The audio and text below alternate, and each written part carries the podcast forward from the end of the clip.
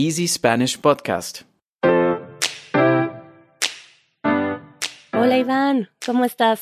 Hola Paulina, muy bien. ¿Tú cómo estás? Bien, estoy contenta de hacer este podcast, pero sobre todo de que vamos a compartir un perfil de música en Spotify de Easy Spanish y eso me pone muy contenta. Tema de la semana. Sí, la verdad que creo que es un tema que a ti te hace mucha ilusión. Eh, bueno, creo que la, la, música en general creo que es una muy buena herramienta, ¿no? Para, para muchos aspectos de la vida. Pero cuéntame un poquito, ¿por qué te gusta tanto este tema de compartir una lista con, con nuestra audiencia? Bueno, no creo que te pueda decir una sola cosa, porque son varias cosas las que me emocionan, tanto que los otros países con los que colaboremos puedan compartirnos su música y aprender de eso. También me gustaría explorar con otros países hispanohablantes que no colaboran en Easy Spanish y poder explorar a través de la música su cultura. Eso me parecería muy interesante. Estos son todos proyectos que a ver a dónde nos lleva.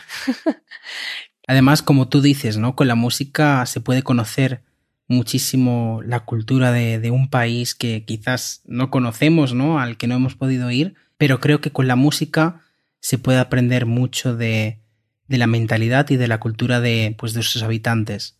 Sí, bueno, yo estuve haciendo una breve investigación acerca de la música en México y me pareció muy interesante que en la música se refleja toda una historia de qué países europeos se instalaron en diferentes partes de México y cómo esto influyó a la música. Y bueno, me pareció un tema muy interesante que me encantaría compartir esta música, tal cual, no sé, desde música prehispánica, eh, los instrumentos que se utilizaban. Mm, luego empecé a ver cómo después de la conquista empezaron a incluir música más eh, religiosa para evangelizar, pero utilizaban la lengua indígena, náhuatl, para evangelizar a los indígenas.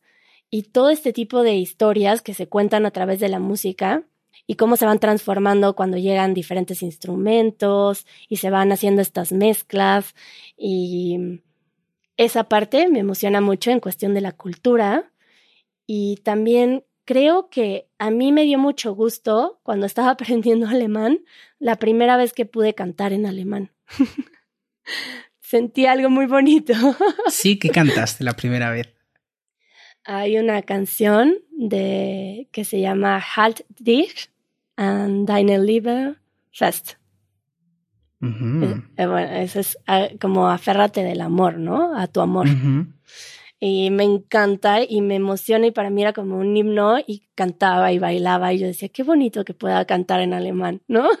Claro, claro. Eh, me encantó este grupo y me identifiqué mucho con lo que dice y para mí era todo algo muy bonito investigar qué significaba la canción porque notaba que me gustaba la letra de las canciones. Entonces indagaba más y entonces aprendí a través de las canciones muchas cosas bonitas que decir. Claro, además creo que es una forma también para las personas que aprenden idiomas. Eh, la música, aparte de lo que he dicho antes, ¿no? una conexión a la cultura y a la mentalidad de cómo pues piensan esas personas, también es una conexión al idioma y te das cuenta de cómo la música, al igual que la lengua, va evolucionando y te deja entrever pues cómo se pensaba antaño, cómo se pensaba pues eh, o cómo se piensa ahora, ¿no? Todas estas eh, variedades y, y, diferencias que al final no dejan de ser una, una, constante evolución, ¿no? Y un reflejo de pues de la sociedad, ¿no? Y creo que esto es algo que también hablamos en el episodio del requetón, por ejemplo, ¿no? de cómo ha ido cambiando todo. Pero oye, cuéntame un poquito sobre el tema, ¿no? Porque me has dicho que has estado investigando. Em, ¿Cómo ha evolucionado un poquito la, la música en México o cómo la definirías? Bueno, les cuento brevemente. En México habían instrumentos, pues más que nada percusiones, pero unos muy especiales, que se utilizaba mucho la música para, para los dioses, para el fuego, el aire. Em, Y bueno, ya les compartiré la sección de música prehispánica, que es muy bonita. Y bueno, luego entonces empezaron a ver estos coros que muchos mestizos destacaron en ellos.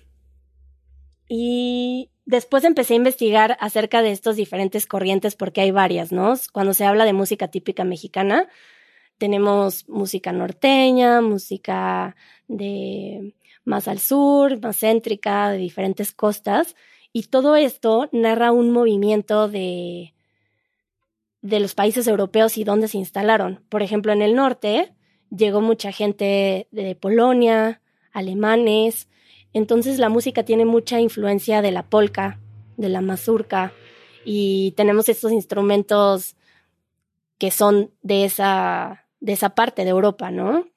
Y ahora ya se transformaron en algo que suena completamente mexicano, pero que tiene toda esa influencia, ¿no? Y esa me encanta. Tengo algunas canciones que disfruto muchísimo, que son, se llaman corridos, que cuentan, cuentan historias y tienen eh, acordeones, trompetas y ahí también les compartiré, les, y ahí también les compartiré de la música norteña y otros que tienen influencia más de pueblos africanos por, por las costas eh, o lo que está más cerca en Quintana Roo, que está más cerca de Belice. Y pues esto es solo de la música tradicional, ¿no? Y después ya me podría ir pues a música que yo escuchaba de pequeña o música que siento que puede narrar la cultura mexicana más contemporánea. Bueno, tengo que decirte que eres toda una erudita de música, tú eres doctora en música y nunca me lo has dicho. no, tampoco, solo estoy muy emocionada porque últimamente estoy aprendiendo música, cosa que nunca había aprendido en mi vida. Y entonces, pues estoy curiosa más que nada. claro. No, no, es importante, es importante que estemos pues, con esa curiosidad y ganas de, aprender, ¿no? Eh, pues yo, mira, mm, la verdad que estoy contento de, de haber descubierto, ¿no? Eh, que España es un país tan... Eh, con muchas culturas diferentes, ¿no? Esto es algo que se ve hoy en día todavía, pero se refleja también en la música, ¿no? Y he estado un poco investigando sobre la historia de la música española, ¿no? Y digamos que los inicios se remontan pues eh, a, varias influencias, que serían por ejemplo la influencia árabe, ¿no? Que tuvo. Podríamos irnos también un poco más atrás y decir eh, los romanos, ¿no? También tuvieron mucha, mucha influencia, pero entonces creo que a mucha gente quizás se nos quedaría ya dormidas, ¿no? Pero creo que en España eh, la música refleja pues toda esta pluralidad de, naciones y de culturas que, existen en el país. Eh, yo, por ejemplo, cuando pienso en España, siempre pienso en la guitarra, en la guitarra española, ¿no? Y al final creo que también es un reflejo de uno de los géneros más importantes y más conocidos, que sería el flamenco. ¿No? Para mí, lo dijimos ya, pero cuando ve a alguien flamenco en vivo, ¿no?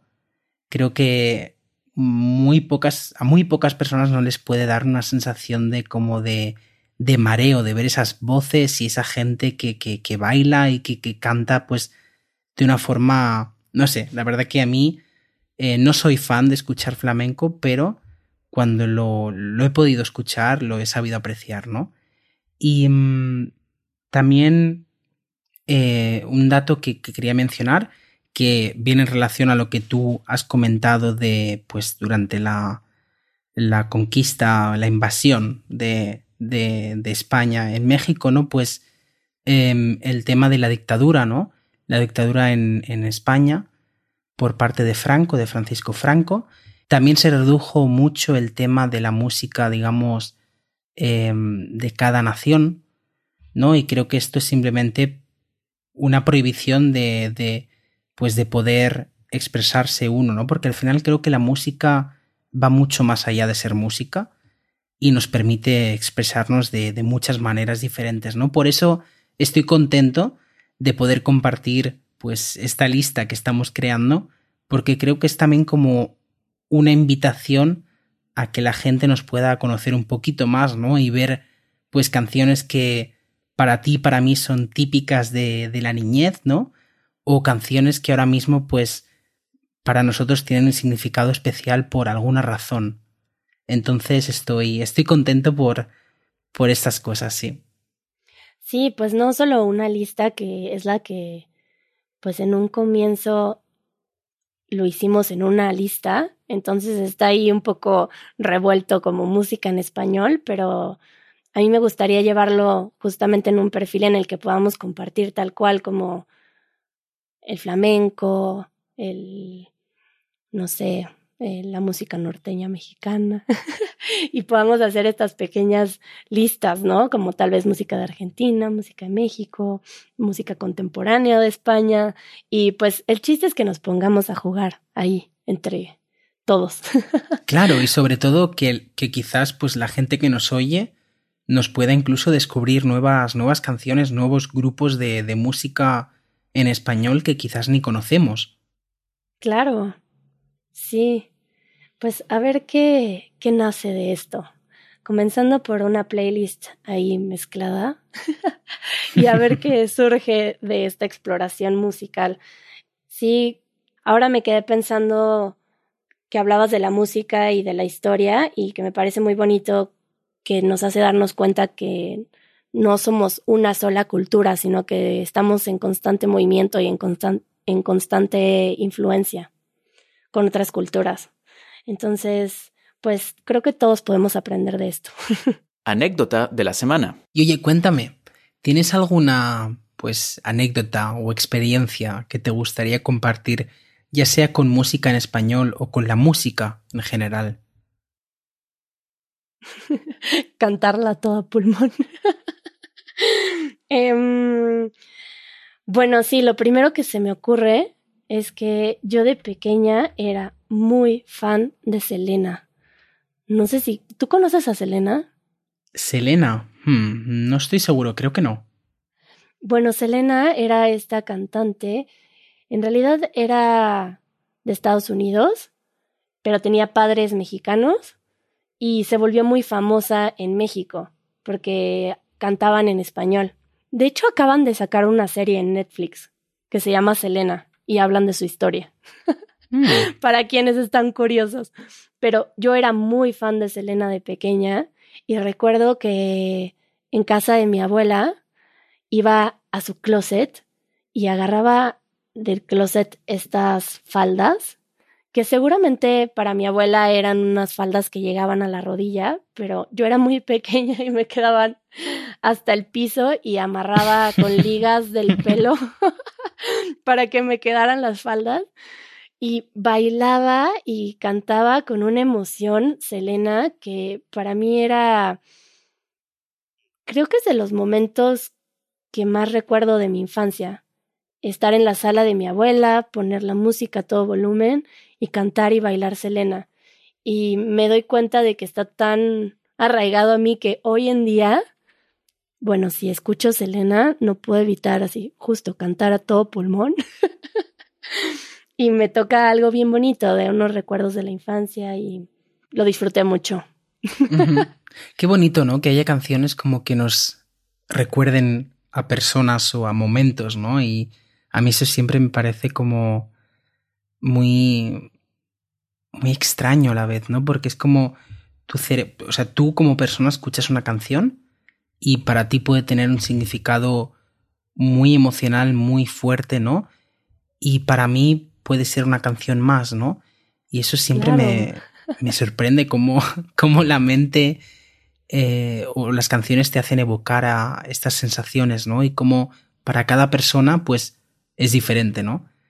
Y qué bonito, qué bonito. Ahora tú, cuéntame. ¿Tienes alguna anécdota? Pues mira, anécdotas, eh, sí, en relación a la música, pues todo esto, ¿no? De, de, todo lo que significa la música. Pero hay algo que me gusta mucho, sobre todo en España, y es cuando uno está de fiesta, ¿no?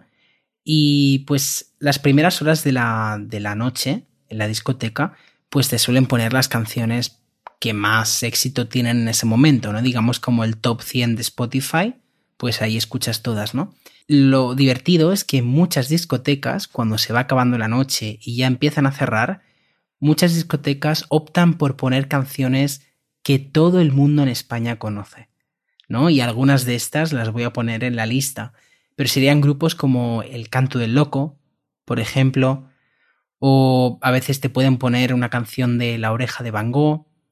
Ah, eh, sí la alguna, alguna canción de Estopa. Entonces, me hace mucha gracia porque son como canciones que jamás pasan de moda, ¿no? Y que son canciones que todo el mundo conoce. Al fin y al cabo, te pueden poner ABBA, que no tiene nada que ver con España, ¿no? Pero casi todo el mundo pues conoce un par de canciones. Y luego, otra, otra sensación que me gusta mucho es, ahora me he dado cuenta viviendo aquí en Alemania, y es cuando voy por la calle y escucho una canción en, en español y conozco la canción, eh, tengo la sensación como de, pues cuando escucho a alguien hablar en español, me siento un momento pues como en casa. y decir, ay, mira, qué curioso, ¿no? Están poniendo una canción que, que entiendo o que para mí tiene mucho, mucho valor. Entonces, sí, son, no sé, creo que me gusta mucho ese, ese poder que tiene la música en nosotros. De tocar emociones, ¿no? Totalmente, sí. Ay, sí, ahora estoy curiosa porque ahora que mencionaste esos dos grupos, bueno, hay dos grupos que sí conozco de los que mencionaste y que también son famosísimos en México y que no dejan de ser famosos y pasan y pasan los años. Mm, estaría bueno hacer una playlist de esos hits que atraviesan generaciones y generaciones. O es, por ejemplo, los típicos comentarios en, en los vídeos de YouTube, ¿no? Y la gente que pone, eh, dale me gusta si sigues escuchando esta canción en el 2021 o esta semana.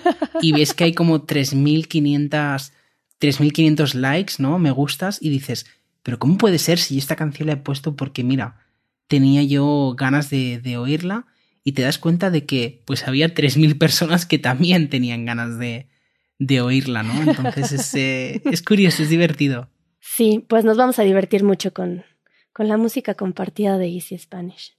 Muchas gracias, Iván.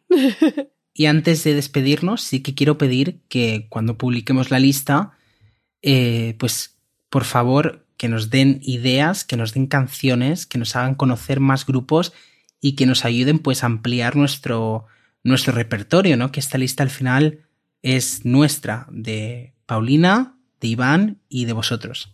Sí, de todo el equipo de Easy Spanish, tal como de todos los que lo escuchan.